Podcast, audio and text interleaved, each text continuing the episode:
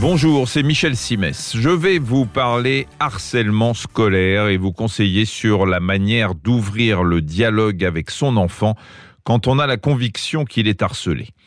Dialogue nécessaire, indispensable, mais épouvantablement compliqué à mener, parce que l'enfant harcelé a quasi systématiquement tendance à garder les choses pour lui. Il ne veut pas déranger, il ne veut pas décevoir, sans compter qu'il a peut-être été menacé sur le mode ⁇ si tu parles, ça sera pire ⁇ donc, il se tait. Et face à un enfant qui se tait, il ne faut surtout pas tomber dans le piège de la question directe. Si vous y allez frontalement et que vous demandez à votre enfant, dis-moi chérie, est-ce que tu es harcelé à l'école? Vous pouvez énoncer les choses avec tout le miel du monde dans la bouche, vous n'aurez en retour qu'une fin de non-recevoir sous la forme d'un lapidaire. Mais non, tout va bien, laisse-moi tranquille, personne ne me harcèle. Et l'huître se refermera encore plus.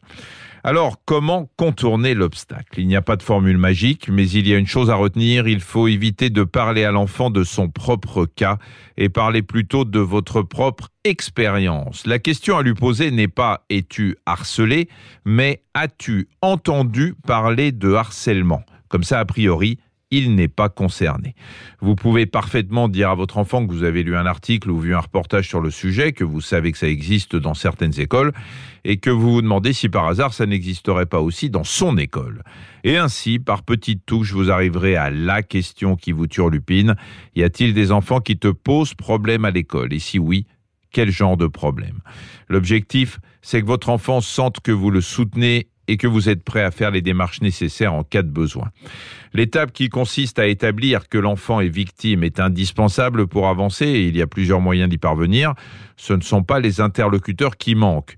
Il y a d'abord l'encadrement scolaire, il y a ensuite le corps médical, vous pouvez consulter votre médecin de famille, il y a enfin la police ou la gendarmerie pour déposer plainte. Faut-il changer l'enfant de classe, voire d'école? S'il en fait expressément la demande, c'est difficile de le lui refuser. En revanche, s'il ne le souhaite pas, pas question, c'est quand même lui la victime. Pour terminer, je voudrais préciser que les crises qui surviennent autour du harcèlement sont aussi souvent l'occasion pour la famille de la victime de revoir certaines choses dans son fonctionnement.